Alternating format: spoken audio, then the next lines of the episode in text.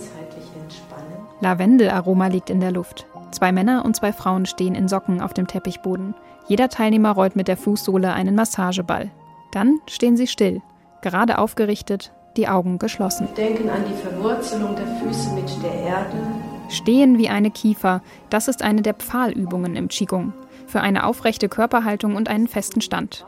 Die Übungen sollen Halt geben, im direkten und im übertragenen Sinne, sagt Kursleiterin Stefanie Dreher. Diese Verwurzelung in der Erde bedeutet ja auch, dass der Mensch ein Vertrauen bilden kann. Das heißt, in dem Moment, wo er mit den beiden Füßen im Leben steht, mit beiden Füßen auf dem Boden, dann empfindet er eine Stabilität, dann ist er verbunden mit der Erde. Im Qigong spricht man deswegen auch von Verwurzelung oder Wurzelkraft.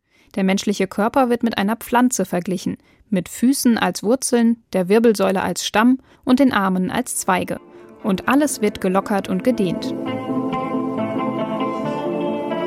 In den Knien wippen, die Arme strecken und immer wieder aufrichten. Ein Körper entspannt sich, wenn er sich aufrichtet, so wie wenn eine Pflanze lange kein Wasser bekommen hat und dann zusammengesunken ist und sie bekommt Wasser, dann wird sie sich aufrichten. Manche Teilnehmer kommen mit Rückenschmerzen, andere wollen Stress abbauen, so wie Sabine.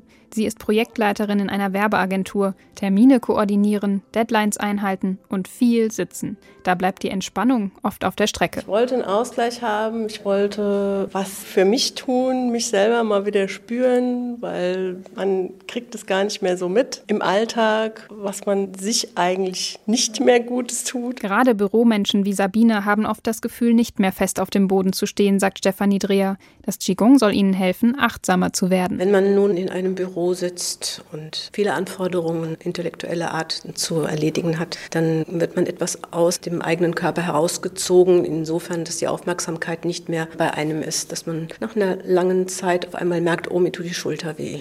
Reagiere ich jetzt darauf, stehe ich auf und lockere die oder vergesse ich es wieder und mache noch mal ein halbes Stündchen weiter? Sabine macht nicht mehr einfach weiter. Wenn es im Büro mal wieder heiß hergeht, dann nimmt sie sich eine Auszeit und macht ihre Lieblingsübungen.